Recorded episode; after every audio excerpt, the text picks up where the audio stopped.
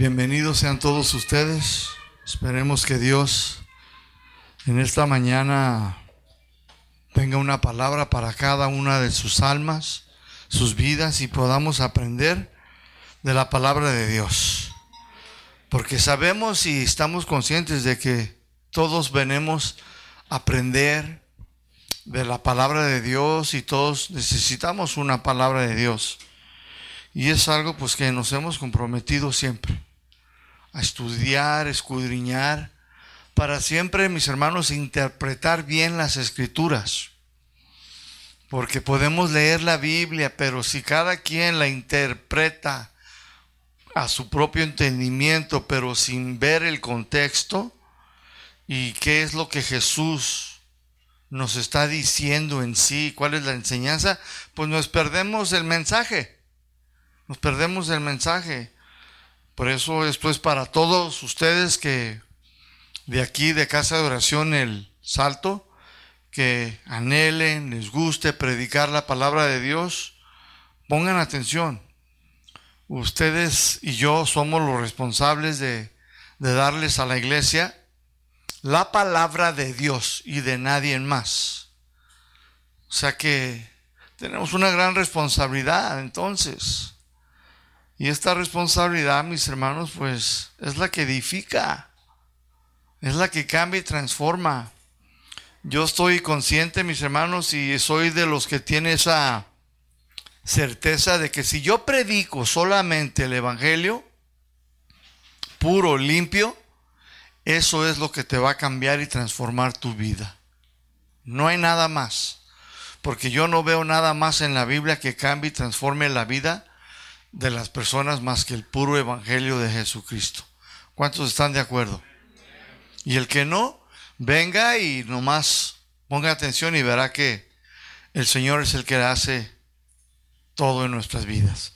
Vamos a continuar, mis hermanos, con nuestra serie que hemos estado enseñando. ¿Cómo se llama la serie?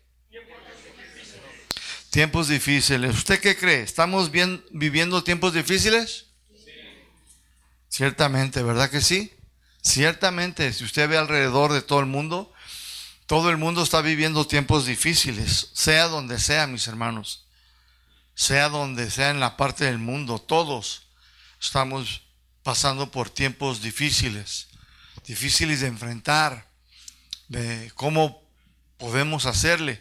Y el Señor, mis hermanos, pues nos ha estado enseñando. Ya vamos como unos siete temas, ocho temas, enseñando conforme a esta serie. Y la otra semana, mis hermanos, si usted recuerda, estuvimos hablando del tema en Mateo 24. Abra su Biblia ahí, por favor. Mateo 24. Del 37 al 39.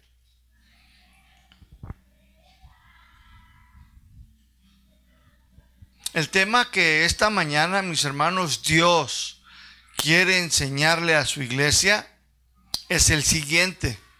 Pero les voy a dar el tema después de que leamos estos versículos. Amén. 24, 37. Dice así la palabra del Señor en el nombre de Jesús. Mas como en los días de Noé, así será la venida del Hijo del Hombre. Porque como en los días antes del diluvio estaban comiendo y bebiendo, casándose y dándose en casamiento, hasta el día en que Noé entró en el arca y no entendieron hasta que vino el diluvio y se los llevó a todos. Así será también la venida del Hijo del Hombre. Ya vimos, mis hermanos, dos cosas muy importantes de cómo vivía la gente en los tiempos de Noé antes del diluvio. Porque aquí Jesús nos está diciendo, cuando yo regrese, dice el Señor Jesucristo, cuando yo venga para atrás por mi iglesia, creas o no lo creas, el no creer que Cristo va a venir otra vez no lo invalida, porque esa es una verdad que la Biblia lo afirma. Y aquellos que no creen, pues se van a llevar una gran sorpresa. Porque Cristo regresará, mis hermanos, tarde que o temprano. Y más temprano de lo que algunos creen y piensan.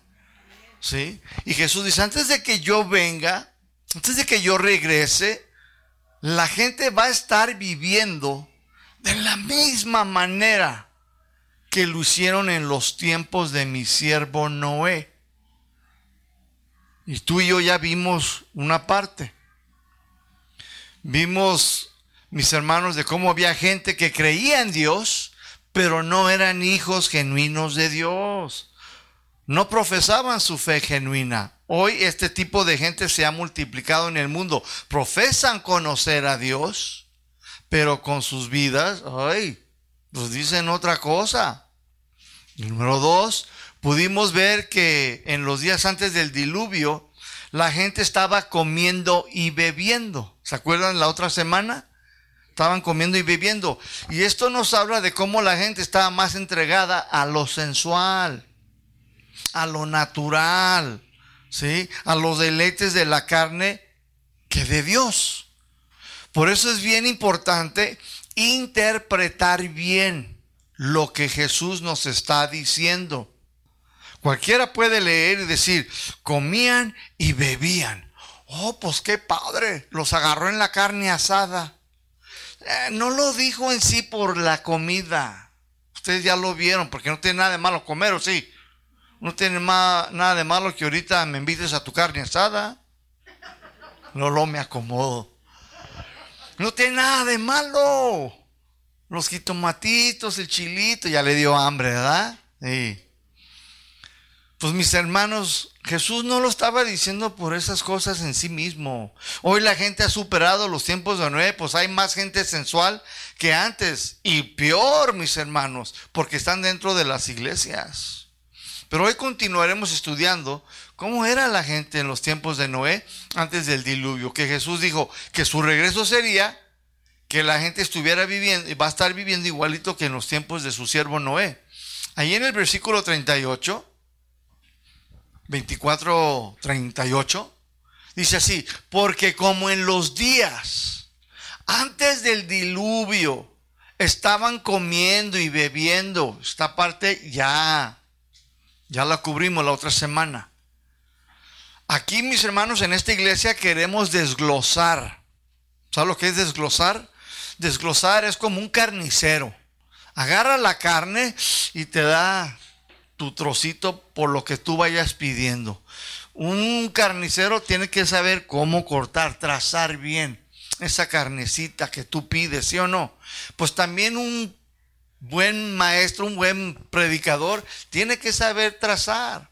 Pablo le dijo a Timoteo, Timoteo, ¿qué le dijo?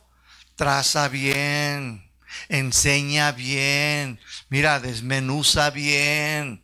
Vete despacito para que podamos entender qué es lo que el Señor nos está diciendo. Por esto este tema aquí, mis hermanos, este versículo 38 tiene tres temas, nada más ahí. Bebiendo y comiendo es uno.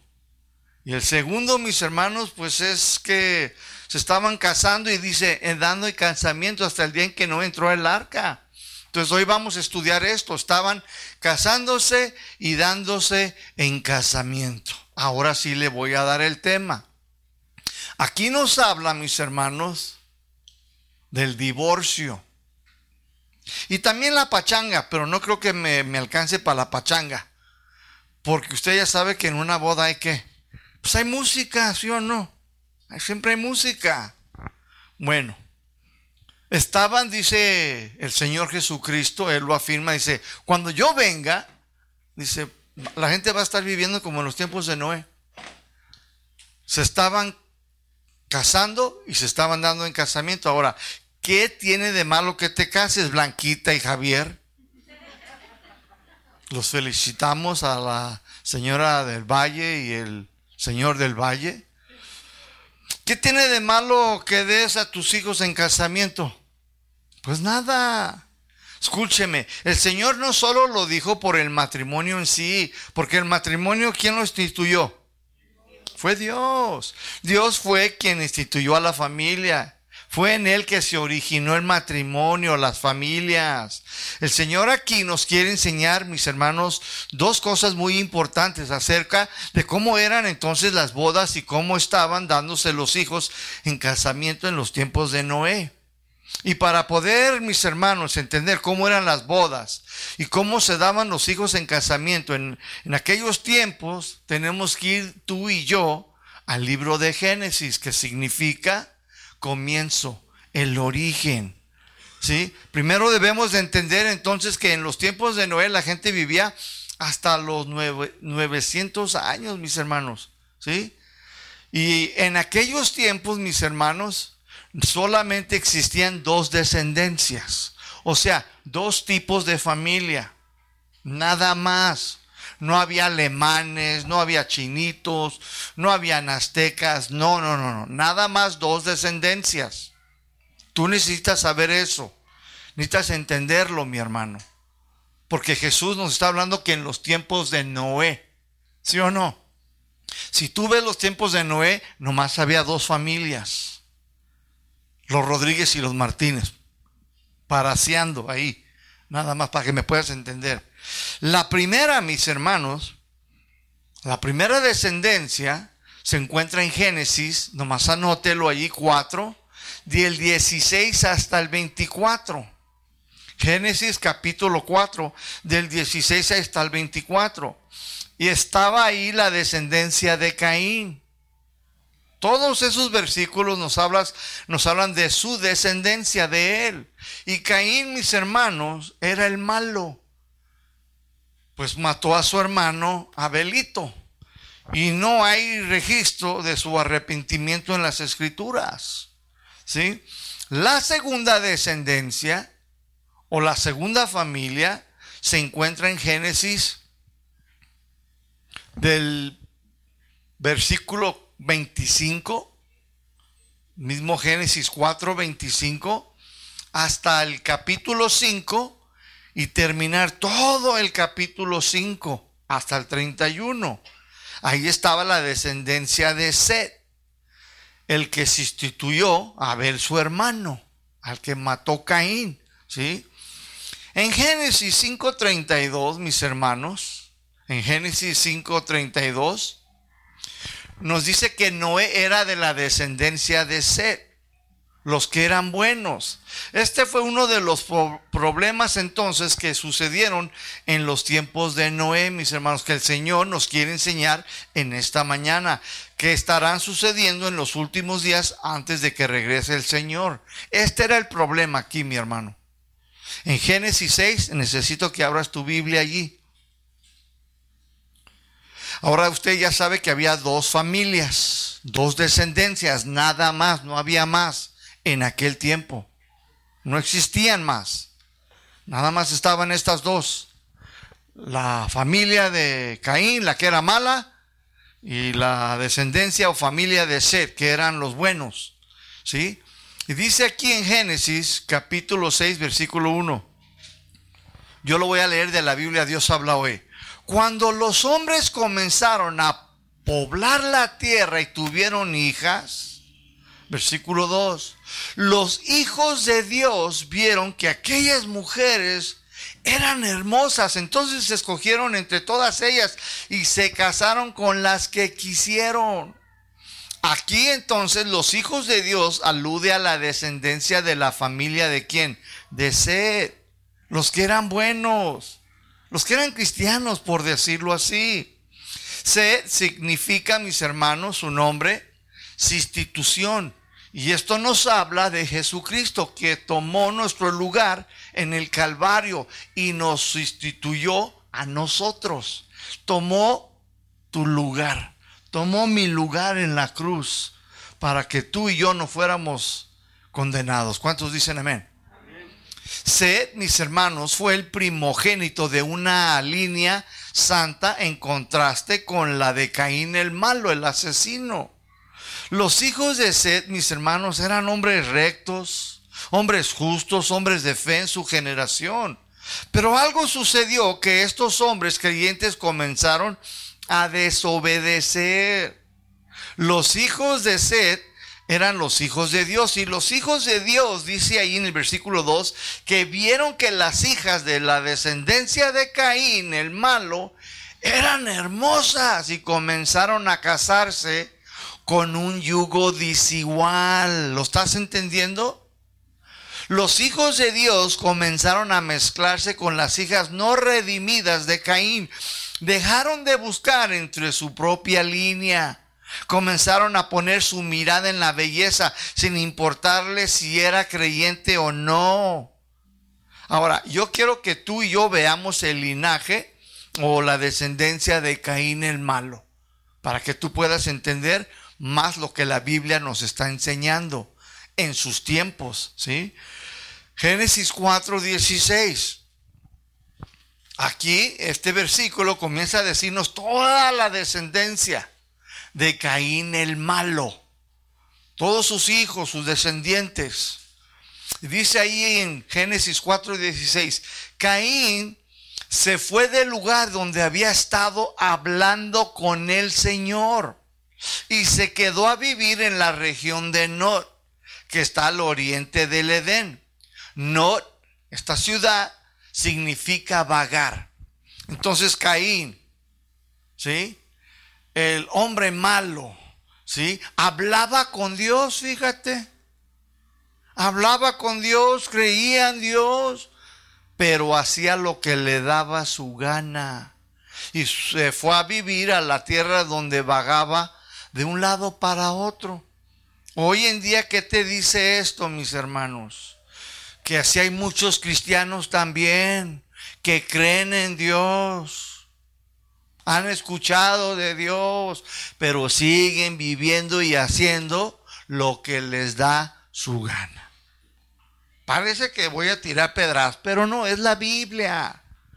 Yo predico la Biblia, mis hermanos, enseño la, la palabra de Dios, nada más.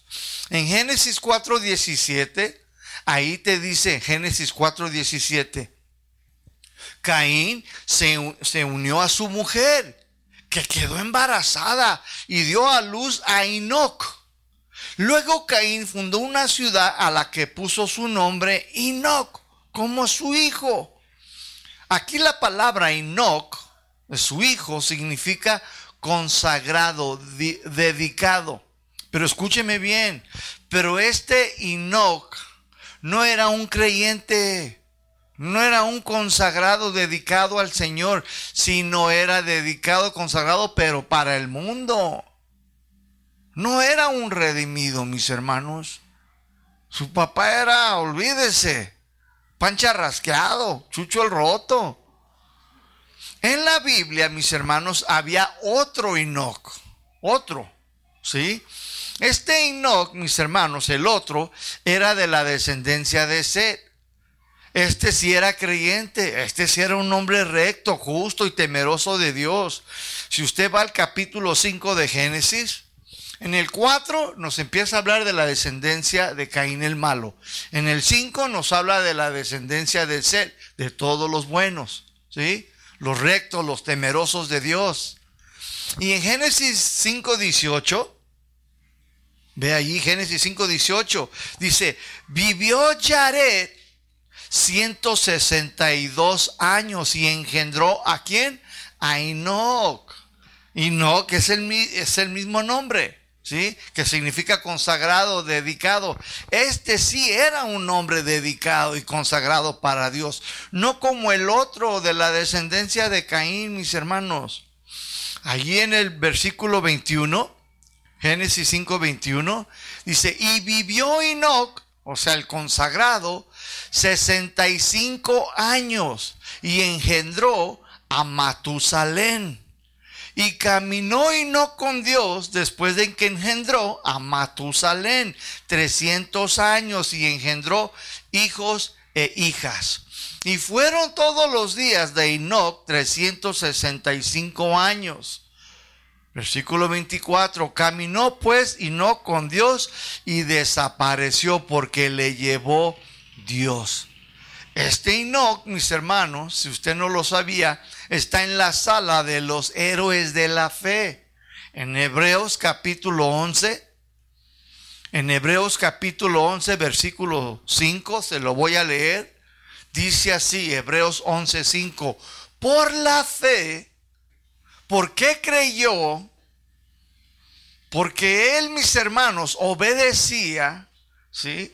Dice, por la fe fue traspasado para no ver la muerte. Y no fue hallado, no fue encontrado porque el Señor se lo llevó.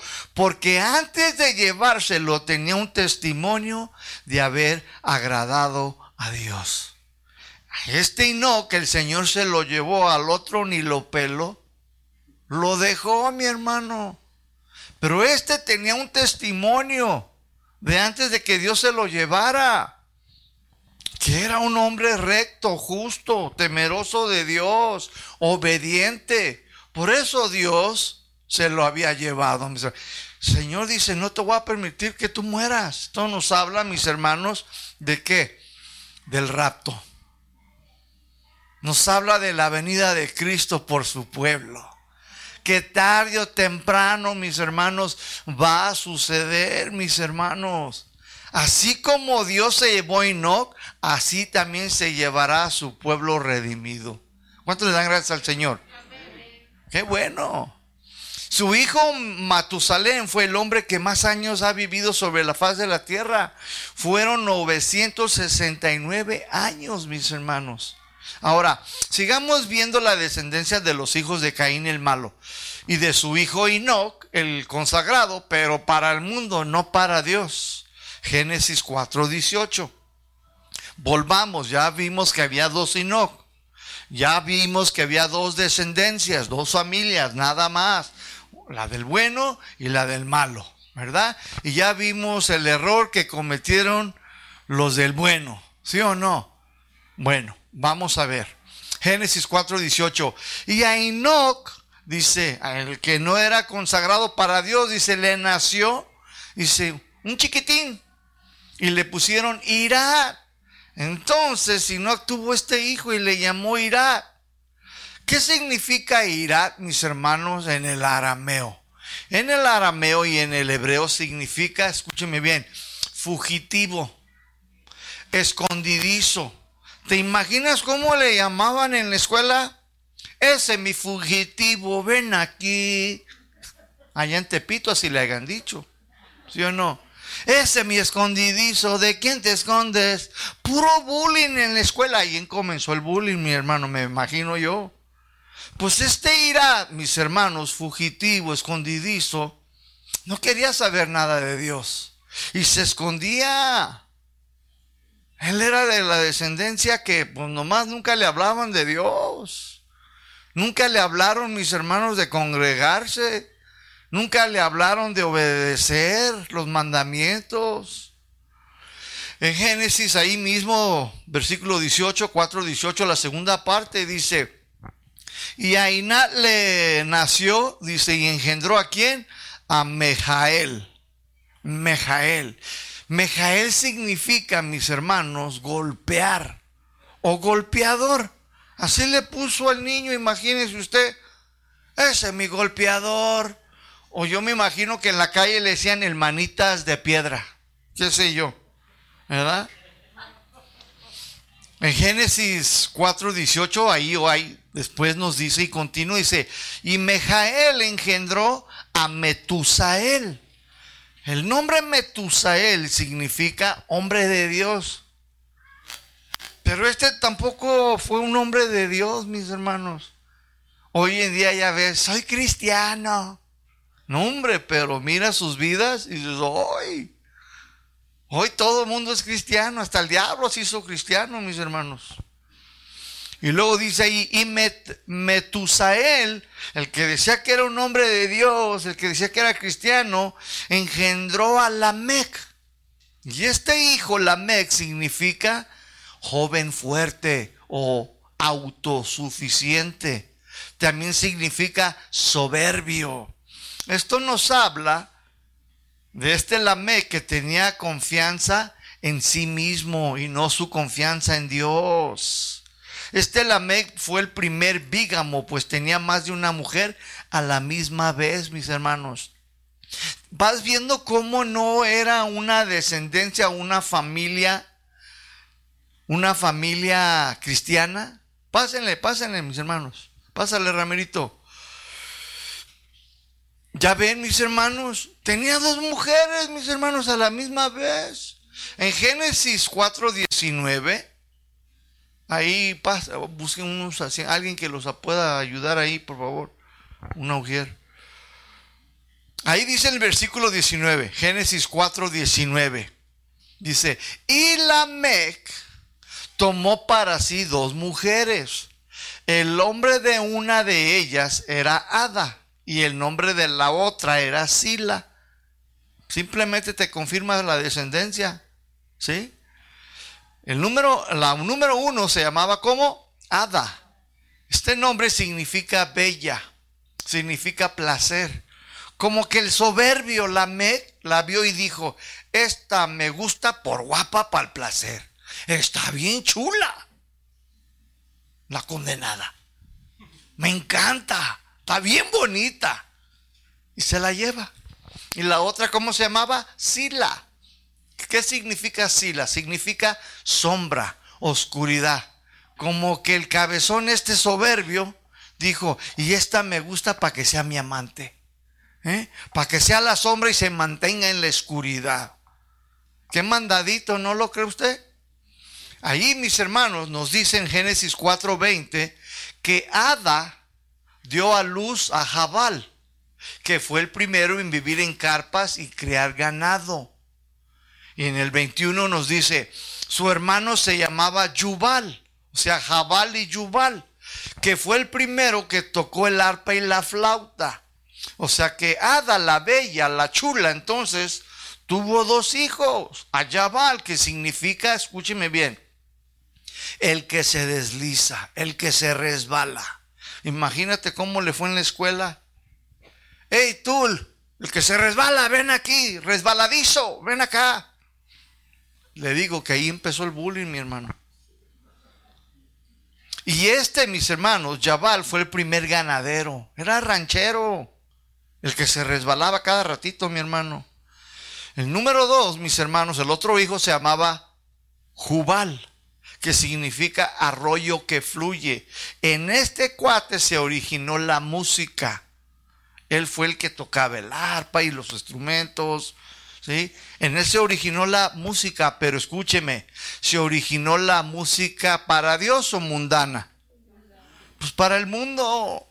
Usted ya está entendiendo la descendencia tocaba para el mundo, mis hermanos. Este arroyo entonces que fluye música no era para Dios. Esta música fluía solo para, para el mundo. Y en Génesis 4:22 nos dice de la otra mujer. Y Sila dio a luz a Tubal Caín, que fue el primero en trabajar el cobre y el hierro. La hermana de Tubal Caín era Noama. Entonces Sila la amante, la que estaba en la sombra, en la oscuridad, también tuvo dos hijos. Y al primero le puso Tubal Caín, que significa confusión y lanza. Significa como golpeando rápido, ¿sí?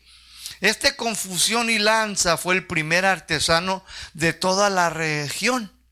Yo me imagino que este cuate, yo creo que era de Tonalá. ¿Usted qué piensa? ¿Verdad? Y la otra fue no fue un hombre, fue una mujer, fue una chica. Y esta chica, ¿cómo se llamaba? Noama, que significa, escúcheme bien, alegre, placentera. En otras palabras, a esta chica le encantaban las fiestas. Era bien alegre y de seguro era la primera en la lista de su otro hermano Jubal, el que tenía la primer banda. ¿Cuándo vas a tocar? Tú dime porque yo estoy puesta. No era bien bailarina esta chava, ¿eh? Bien alegre, le gustaba la fiesta. Ahora, mire, vamos a ver a los hijos de Dios, que es la descendencia de Seth. En Génesis capítulo 6, versículo 1, para que ya lo podamos ver y entender cómo eran los tiempos de Noé. Que Cristo dijo, cuando yo regrese, así va a estar. Dice ahí en Génesis 6.1, yo lo voy a leer de la Biblia Dios para todos. Dice así, Cuando los seres humanos comenzaron a multiplicarse, a extenderse por toda la tierra, tuvieron hijas muy hermosas, muy chulas. Génesis 6.2. Los hijos de Dios vieron que las hijas de los seres humanos eran hermosas. Así que eligieron y se casaron con las que ellos quisieron. La descendencia de Seth cuando la población se multiplicó, estos hombres de Dios vieron que las mujeres del mundo eran bien hermosas y comenzaron a casarse con ellas. Como que empezó el hermano ahí en, la congregación. Pues aquí están fillitas. Y luego como que la hermana empezó a voltear y dice, ay no, este tiene panza. Se empezaron a poner bien piqui, bien exigentes. Háganle como Javier y Blanquita, mira. Llegó y me gustas, vámonos. ¿Ve? Pero no, estos no vieron y fueron allá a la plaza. Se fueron allá afuera al mundo a buscar, mi hermano. Es lo que nos está diciendo Jesús, mi hermano. Es lo que, la enseñanza que Él quiere que nosotros aprendamos en esta mañana, mis hermanos. Entonces nos dice que los hijos les, de los hijos de Dios, los consagrados, comenzaron a mezclarse con las hijas de Caín el malo, comenzaron a juntarse con los incrédulos. Una de ellas se casó con el golpeador, otra se casó con el que a cada rato se deslizaba y caía en las drogas y en el alcohol. Otra se casó con el mariachi que tocaba para el mundo allá de Tecalitlán. Otra se casó con el que decía que era cristiano, que era hombre de Dios. Nada que ver. Una de las hermanitas cristianas se casó con el que era bien soberbio y le ponía los cuernos a cada rato con una y con otra. Escúcheme, hermanita soltera, ¿esto es lo que usted quiere? Pues es lo que va a encontrar allá afuera. Un cristiano, un hermanito, se casó con la chica que era bien alegre, bien pachanguera. Y otro creyente, hermanito, se casó con la más guapa del salto, pero nada espiritual. No era creyente. Por eso casi él no quería venir. Es que si no va la gorda, pues no voy yo. Y así sucede, mi hermano. Si no va él, si no viene el gordo, no voy yo.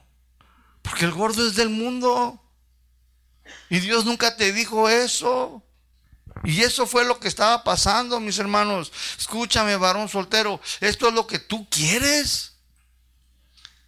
Esto es lo que tú en verdad quieres casarte con una pachanguera, con una mujer bien bonita, pero nada espiritual.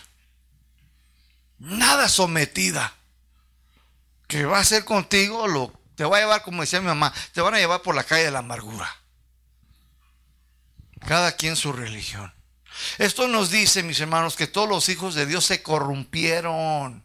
Comenzaron a casarse con un yugo desigual, sin importar si eran creyentes, sin importarles si eran cristianas o cristianos, sí o no, no, no les interesó. Ay, mamá, es que tiene pequitas. Es que se le hacen aquí unos hoyitos así, se llaman tiempos, en español no sé cómo se llaman.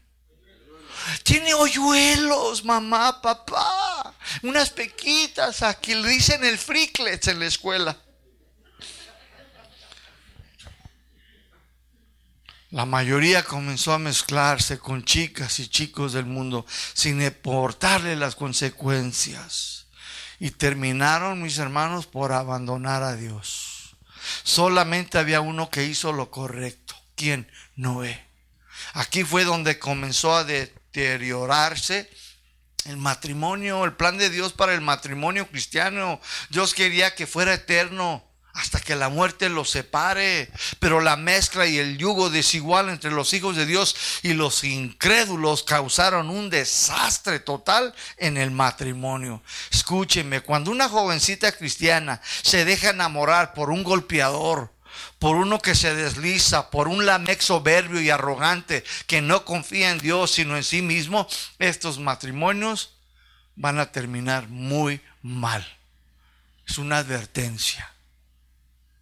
Cuando un joven cristiano se deja llevar por la belleza de afuera de una mujer del mundo o por una muchacha alegre, fiestera, escúchame, las cosas no van a terminar bien. Tienes que entenderlo. Siempre terminan lastimándose profundamente que la mayoría, la mayoría de ellos terminan por abandonar a Dios y el propósito de Dios, escúchame, para ti creyente, cristiana o cristiano, se atrasa. Porque eres nacida de nuevo, eres hija de Dios, eres hijo de Dios, pero el plan de Dios se atrasa para tu vida. Y tú ya no puedes decir, yo en mi casa serviremos a Jehová. No puedes decir eso. Porque está separada esa casa, está dividida. Un hogar que tiene así, pues no puede decir yo en mi casa serviremos a Jehová. Vieran que este es un problema hoy en día en las iglesias, mis hermanos.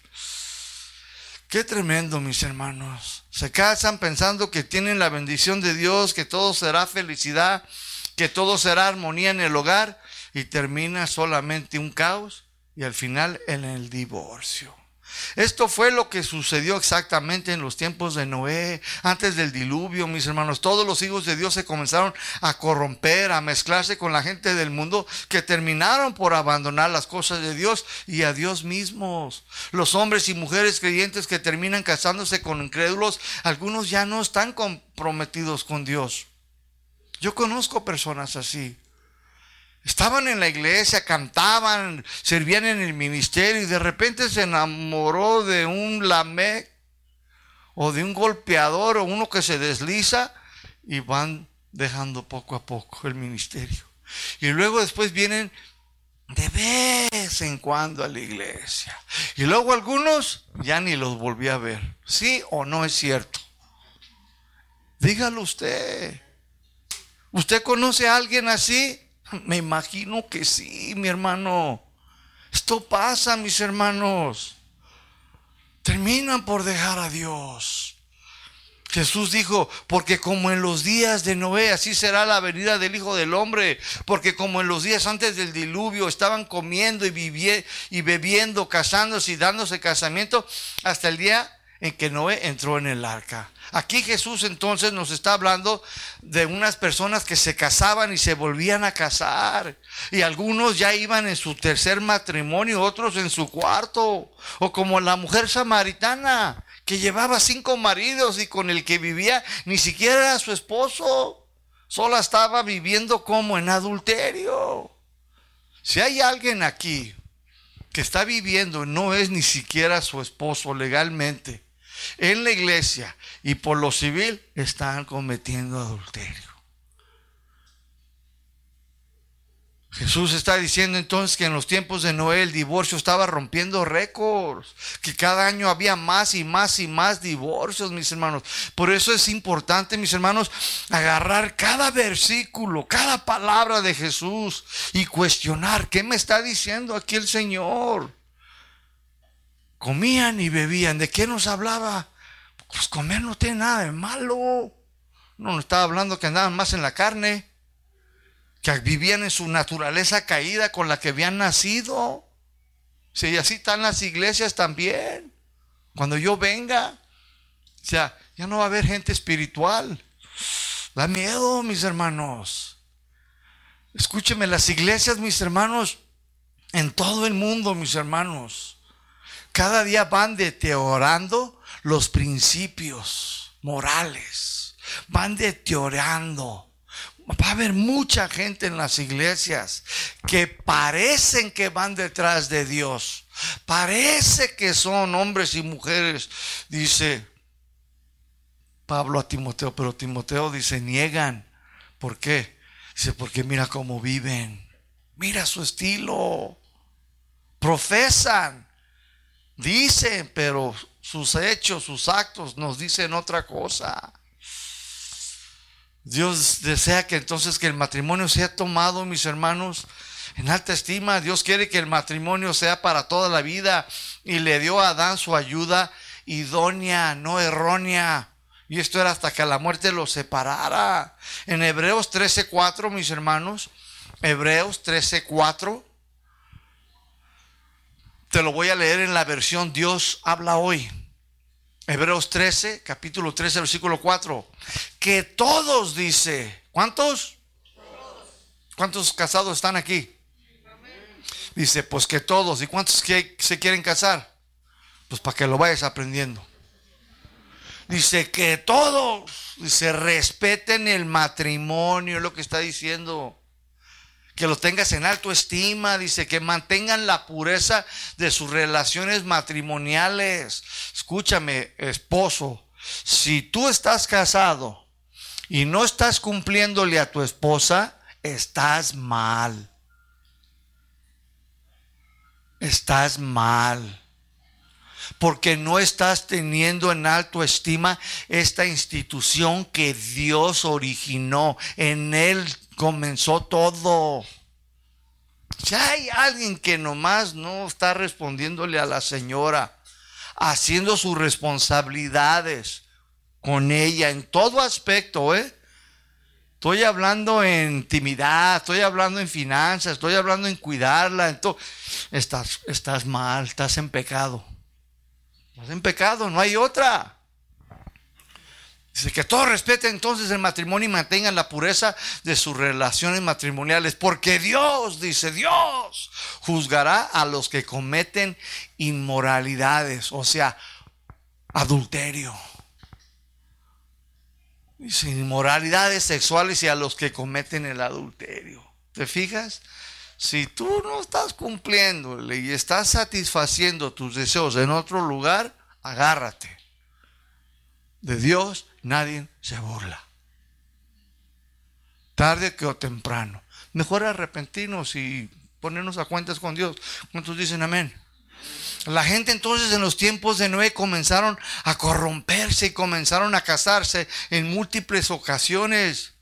Y se quebrantó una institución que era sagrada y es sagrada. Y comenzó a deteriorarse el matrimonio a gran escala. En los tiempos de Jesús esto ya estaba por el aire, mis hermanos. Les valía gorro el matrimonio ya no era sagrado. La mujer samaritana era una de ellas y muchas más. Herodes, el grande, se casó con Herodías, la esposa de su hermano Felipe. Y por esta razón Juan el Bautista fue decapitado. ¿Por qué? Porque fue y lo confrontó con este pecado, ¿sí o no? Le dijo, no te es lícito, Herodes. ¿Qué onda? ¿Cómo que te, quieres casar con la, con la esposa de tu hermano? pues le valió gorro. Y Herodías tenía una hija. Y en el día de su cumpleaños, ahí andaba la chamaca, la alegre, la otra Maona, o como se llame. Ahí andaba alegre y, y, pídeme lo que quieras. Y dice la mamá, pídele la cabeza de Juan el Bautista por metiche. Porque les dijo la verdad. Y le costó la vida predicar, hablar la verdad nos meten problemas, perdemos amigos. Pero yo prefiero de matarte con la verdad, no, herirte con la verdad que matarte con la mentira. Dice la hermana, ya me mató, pastor. No, yo prefiero herirte. Ahorita que te duela. A que te mate con la mentira. ¿Sí o no? Entonces, en los tiempos de Cristo, mis hermanos, en, en los tiempos de la iglesia primitiva, Hermanos, este lo del divorcio ya andaba acá, mis hermanos. Era alto. No más que la Biblia, en el Nuevo Testamento, los cuatro evangelios no se enfocan mucho en eso. Se enfocan en el Mesías, en Cristo. Pero después vamos a lo que Pablo nos dijo. Vamos paso por paso. Simplemente, mire, escúcheme, las estadísticas en México, nada más en México. En 1970, de 100 parejas, se divorciaban solo el 10%. 1970. En 19, yo me brinqué, para no irme en 10 años, me brinqué cada 20 años. En 1990 yo me meto ya a los estudios de las estadísticas. De 100 parejas se divorciaban el 25%. ¿Va un aumento? Claro que sí. Ahora mire, en 2010 de 100 parejas se divorciaron 40%. En el 2020, ahora de cinco parejas se divorcia una. Es alarmante entonces, mis hermanos, de cómo el divorcio está en crecimiento, va en aumento cada década. Estados Unidos, Europa, allá están peor, mis hermanos. Muchos se vuelven a casar y algunos ya van hasta por la tercera y otros hasta por la sexta. Las estadísticas en Sudamérica, el divorcio también está en aumento. Dos parejas de cinco sí se están divorciando. Y esto es en los primeros cuatro años de matrimonio. O sea que los primeros cuatro años de matrimonio, ahí es donde se mira si vas a aguantar o no aguantar. Recién casaditos. Hermanos, yo cometí este error. En mis primeros años, saliendo yo de la prisión federal, yo me, pues, me emocioné después de estar casi siete años encerrado, en fila. Después de 13 años también, ya tenía 13. Y luego después salí y me dieron otros 5. Me dieron, me estaban dando 20 y me dieron 7. Me aventé 5. Y luego después me aventé otros 2. Y así me la llevaba. Cada ratito me iba de vacaciones yo a la universidad. Y ya cuando salí dije, ahora sí, ahora sí. Y me, congregué en una iglesia. Y empecé. Y luego conocí a una muchacha de otra iglesia. Y dije, ay, es cristiana. Y ella me dijo, sí, soy mujer de Dios, soy cristiana. ¿Y qué cree? No es cierto, era de la descendencia de Caín, mi hermano. Nomás duramos casi dos años. Y se fue todo al hoyo, mi hermano. Todo por haberme mezclado con alguien de yugo desigual. Le puse, le traté, le intenté. Y nada, mi hermano. ¿Por qué? Porque Dios decía, no. Hay un propósito, lo vas a trazar. Y lo atrasé los dos añitos. Gracias a Dios nomás fueron dos y nunca hubo hijos. Si no, olvídese. Lo que la llevan son ellos, ¿sí o no? Las estadísticas entonces en Sudamérica sí están también, van en aumento, mis hermanos. Estados Unidos y Europa tienen el mayor índice de múltiples matrimonios que se casan más de una vez. Cuando se trata de cantantes, actores, directores de cine, hasta que la muerte los separe, es una mentira, nunca es verdad, mis hermanos. Elizabeth Taylor lleva ocho matrimonios. James Cameron, productor, el papá de la Cameron, lleva, mis hermanos, ya cinco matrimonios. Billy Bob Thorne lleva seis y una de ellas era Angelina Jolie. Pamela Anderson lleva cuatro matrimonios. Jennifer López, Frank Sinatra y muchísimos más, mis hermanos. A cada ratito. Allá es como ropa sucia. Ay, me voy a cambiar. El que sigue. Ay, me voy a cambiar. El que sigue. Así están. Pero no nomás allá en Estados Unidos, también en México ya están haciendo lo mismo, mi hermano. Está sucediendo lo mismo, mis hermanos. Ya el matrimonio ya no es sagrado, mis hermanos. Ya no, mis hermanos. Ya les entra aquí, les sale por acá.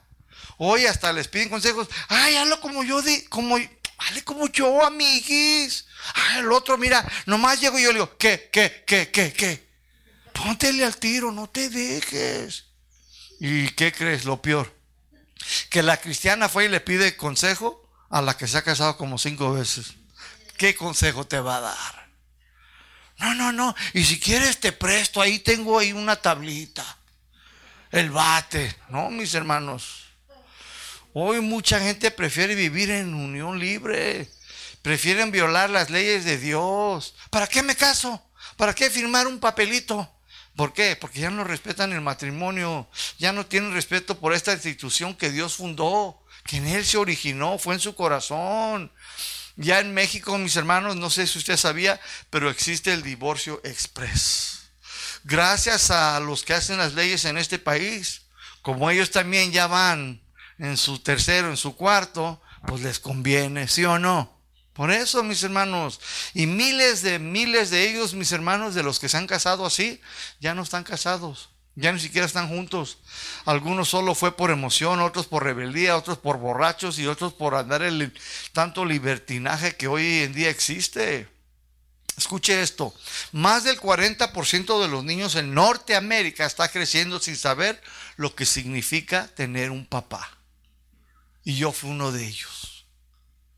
El 85% de todos los jóvenes que están en las cárceles crecieron en hogares sin papá. ¿Eh?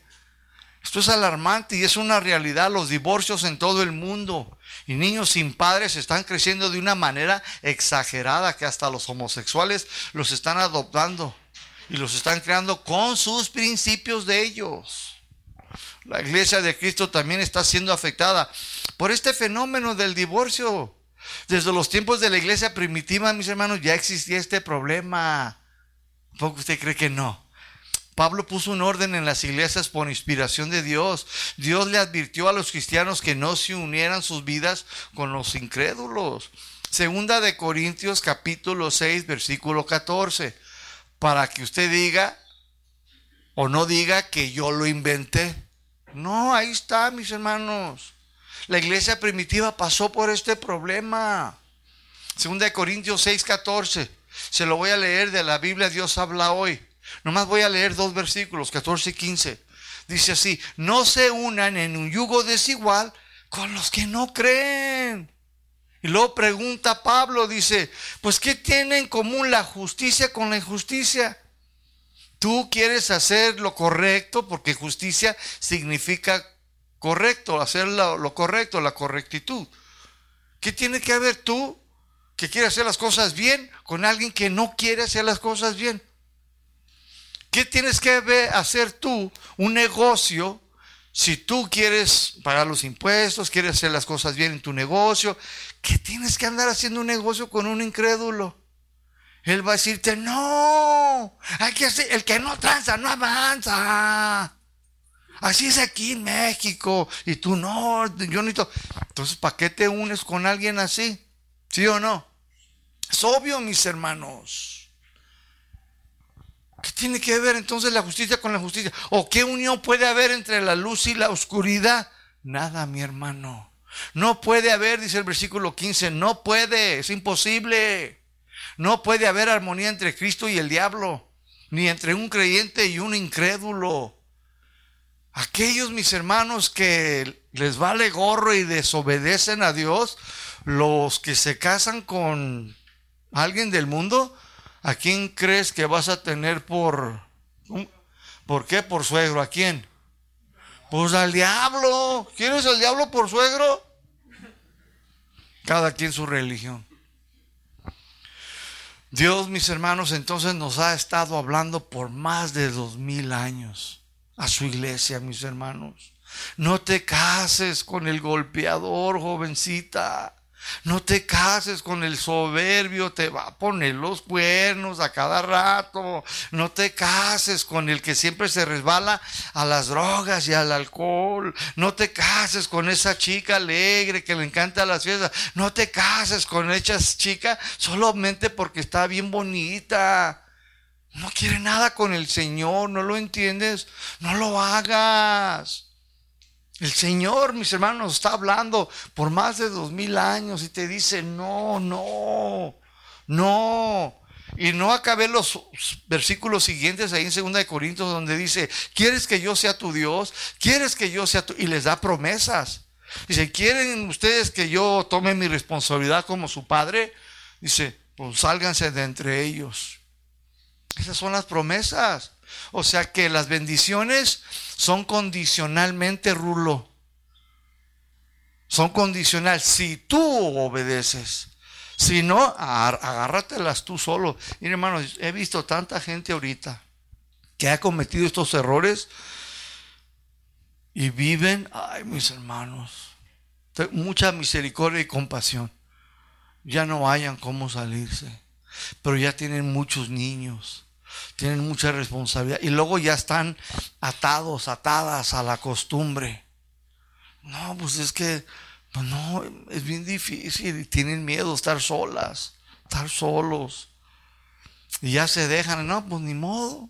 Mientras pues, me siga apoyando aquí con los niños y me vista y, y pues sí, yo sé que anda ya ahorita gastándose el chivo. No, hay de, hay de tripa y corazón y bofe, mis hermanos las historias, mis hermanos, que me llaman, pastor, no, pues es que, ¿qué te digo? Violaste, quebrantaste ese mandamiento del Señor. Entonces, ¿qué? ¿Mi divorcio? Yo no puedo decirte que lo haga. Eso es tu decisión.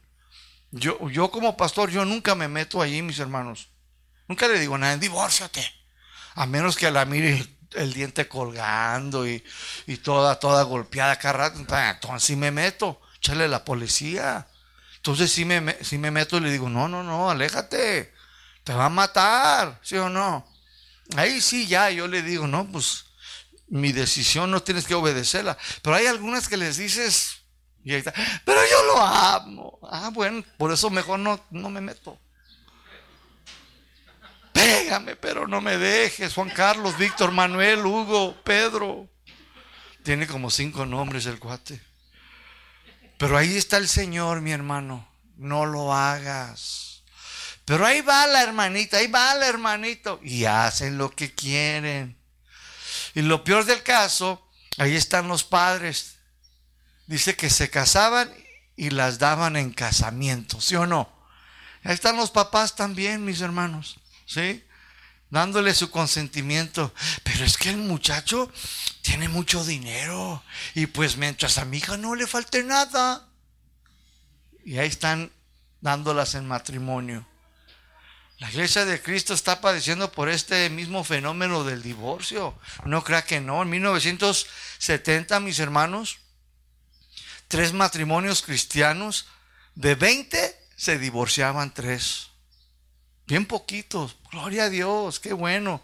Pero usted cree que así fue y así se quedó. En 1980, de 20 matrimonios cristianos, ya 8 se estaban divorciando del 2020, del 2020, mis hermanos, ahora ya son, escúcheme, de 20 se divorcian 12. 12, mis hermanos. En las iglesias cristianas también va en aumento. Y todo porque la mayoría se están casando con los incrédulos, los no nacidos de nuevo. Escúcheme, los cristianos y los del mundo, los dos. Ya no quieren tener el matrimonio en alta estima. Ya no le tienen el respeto al matrimonio. Los dos están igual. No quieren darle el lugar ni el respeto que Dios dijo que le dieran al matrimonio. Ya esta institución que Dios estableció no les interesa ni a cristianos ni a los del mundo, mis hermanos. Jesús antes de que él regrese, Él nos está diciendo, entonces, antes de que yo venga, la gente estará viviendo, comportándose como en los tiempos de Noé, estarán entregados más al sensualismo, van a estar viviendo más en su carne, en su naturaleza caída, andarán más, dice, en casándose y divorciándose una y otra y otra y otra vez. Hermanos, ¿es verdad o no es verdad? Vean cómo las iglesias cristianas también los divorcios van en aumento, hermanos. Es una verdad. Y lo más triste es ver cómo los hijos también sufren, porque los cristianos no quieren tener en alta estima el matrimonio, ya no lo respetan. Algunos se están causando, se están casando con los incrédulos sin importar la palabra de Dios, sin importarle las advertencias de Dios. Jesús nos está diciendo a todos nosotros entonces en esta mañana con esta enseñanza. Dice, antes de que yo regrese, la gente estará viviendo como los tiempos de mi siervo Noé. Porque los días antes del diluvio la gente estaba comiendo y bebiendo, entregados más al sensualismo, entregados más a la vida carnal y estaban casándose y divorciándose. Y los padres estaban dando a sus hijos en casamiento, aún con los incrédulos. ¿eh? Y lo dice el 39 y no quisieron entender, no quieren obedecer hasta que vino el diluvio y se los llevó a poquitos de ellos.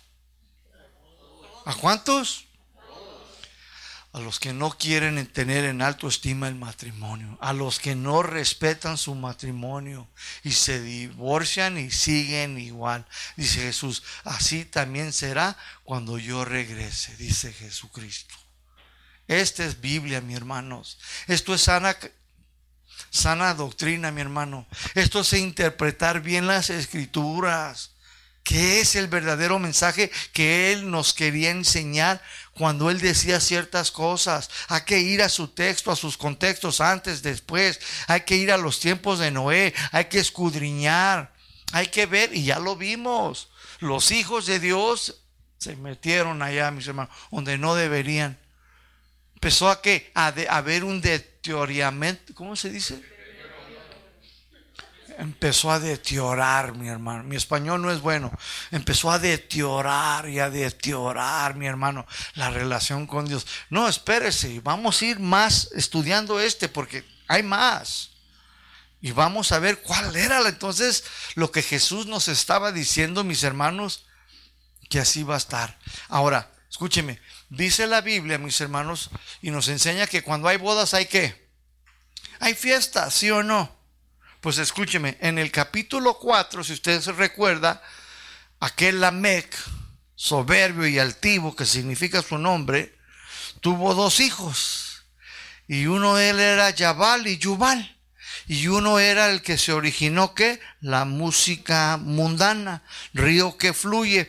Pues este cuate, mis hermanos, ahí en el capítulo 4, si usted lo lee, la historia dice así, la me, y dice, escúchame Sila, y escúchame Ada, ahí en el 4, dice, lo que les voy a decir, la versión hebrea nos dice que él les dijo, escúchame, esposas de la Mec, lo que les voy a decir, lo que les estoy diciendo, dice, a un joven maté por haberme herido.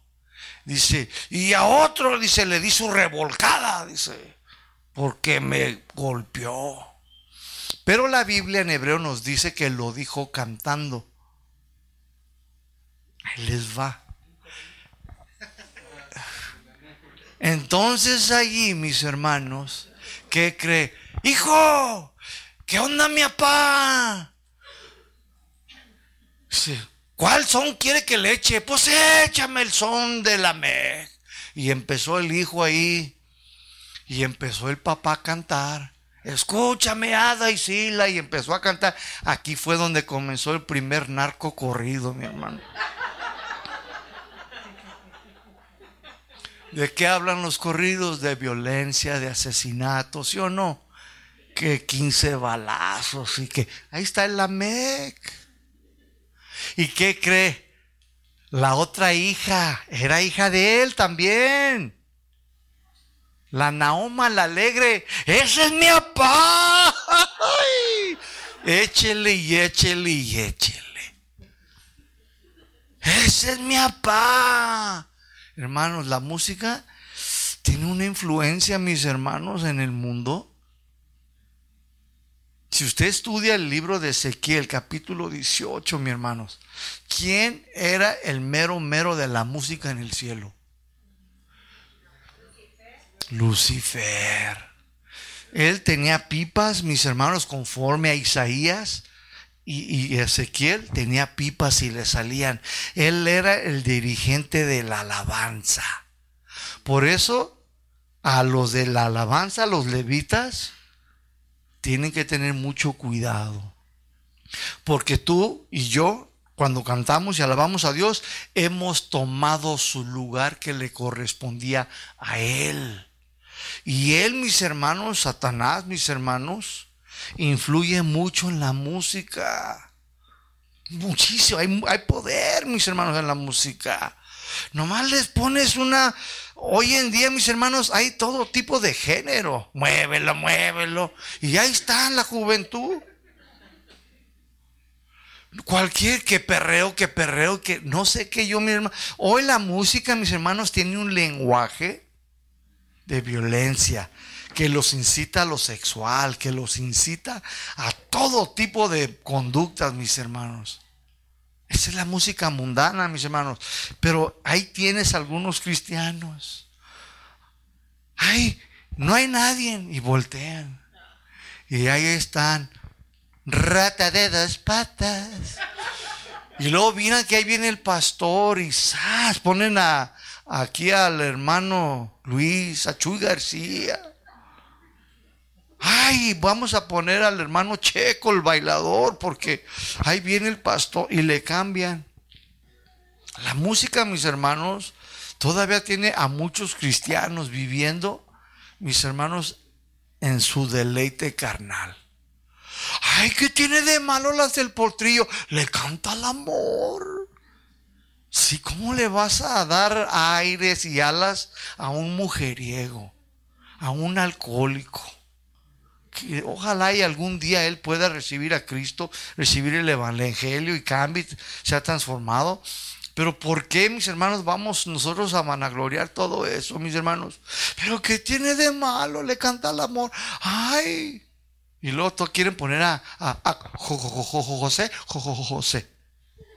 Tatamudo el papá que le puso el nombre, qué sé yo. Pero le canta el amor. Sí, pero es el amor mundano. Puras canciones tristes que te deprimen y que terminan por aislarte y luego te vas al cuarto y empiezas. Y se te va hasta el gozo. Se te va el gozo, mi hermano. Grábenla, hermana. Grábenla. Pero hermanos, y ahí está, mis hermanos. Eso es lo que las bodas, sí o no. Mire, nosotros los pastores hemos ido a bodas que son cristianas. Y luego nomás los casamos. Ah, en el nombre del Padre. Amén. Besa la novia.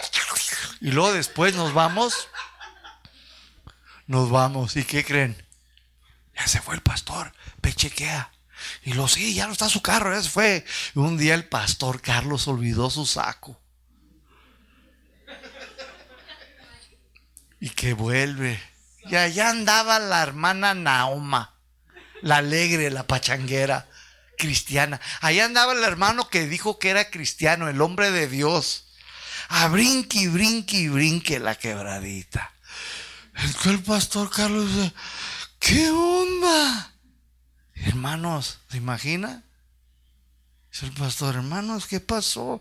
Pastor, es mi familia la que no conoce a Cristo. Luego, luego. Sí, era verdad, pero Tú eres responsable de no permitir esas cosas.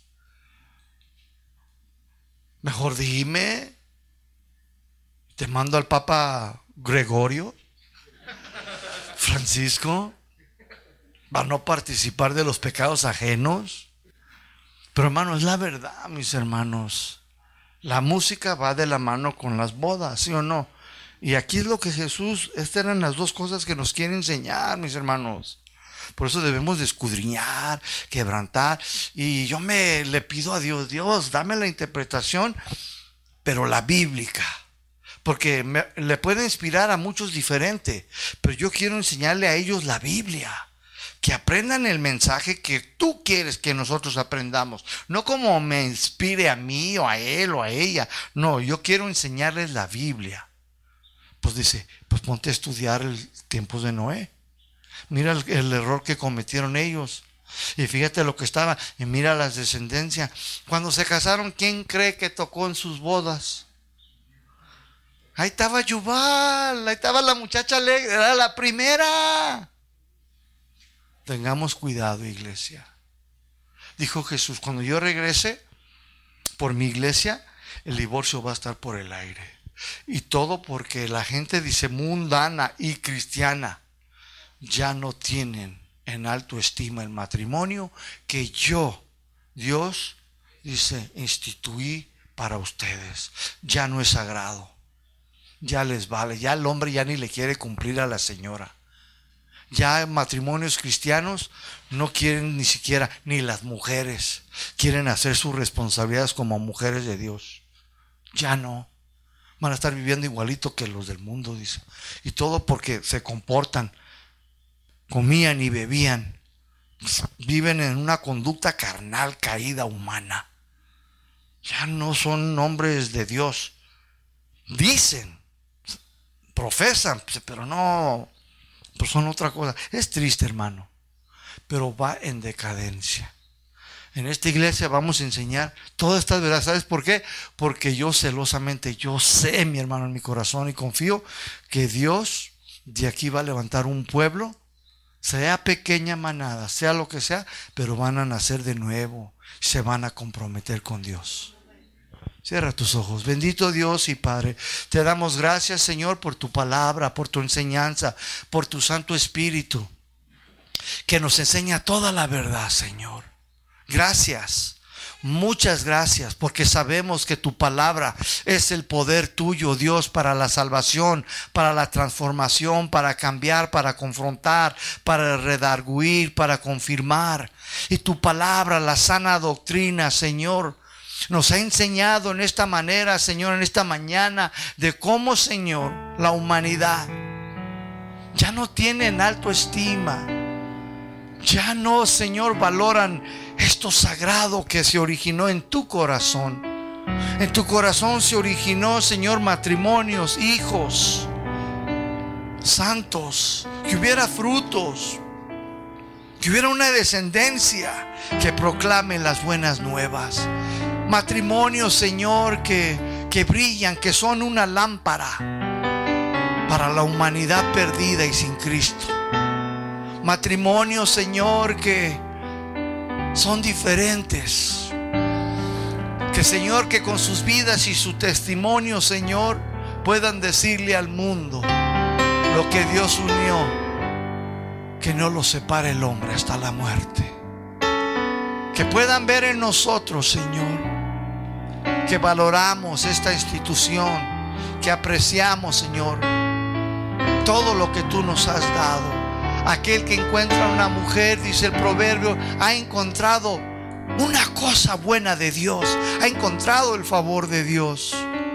Por lo tanto, Señor, enséñanos a cómo cuidar, Señor, a las esposas, a los esposos y cómo valorar y apreciar, Señor, lo que tú nos has dado, Señor. Revélanos tus verdades, Señor, porque tus verdades son las que nos enseñan tu camino tu verdad, Señor, de cómo agradarte, Señor. Queremos, Señor, ser igualitos que tu siervo Enoch, Señor, que caminó contigo después de que engendró a su hijo. Te conoció, algo sucedió en su vida como lo ha sucedido en nuestras vidas, que lo llevó a caminar contigo 300 años y tú te lo llevaste. Así también nosotros esperamos tu venida, Señor que seamos parte de tu pueblo que tú compraste, redimiste con tu preciosa sangre, Señor. Ayúdanos a vivir, ayúdanos a tener el testimonio que tuvo Enoch antes de ser llevado, Señor, de haber agradado a Dios. Nos llamaste para agradarte a ti, Señor, y no a los hombres. Porque agradándote a ti, haciendo tu voluntad, podemos ser agradables a los demás, Señor. Revélame, dame tu verdad, Señor. Guíame por sendas de justicia, por amor a tu nombre, Señor. Necesitamos tu verdad. Tu verdad, Señor, es el poder para cambiar la vida mía, el alma mía, la mente mía, Señor. Cambia tu pueblo, Señor. Levanta, Señor, hombres, mujeres, que sepan su lugar y buscar hombres dentro de la línea de la iglesia de Cristo y no del mundo, Señor. Porque esa es tu mera voluntad, Señor. Ayúdalos, Señor. Cámbialos, transfórmalos y buscan la belleza interior, de afuera. Ayúdalos a buscar, Señor, las cosas de arriba y no lo terrenal, Padre. Te lo pedimos, Señor, en el nombre de Cristo Jesús. Amén y amén. Denle un aplauso al Señor. Que el Señor los bendiga.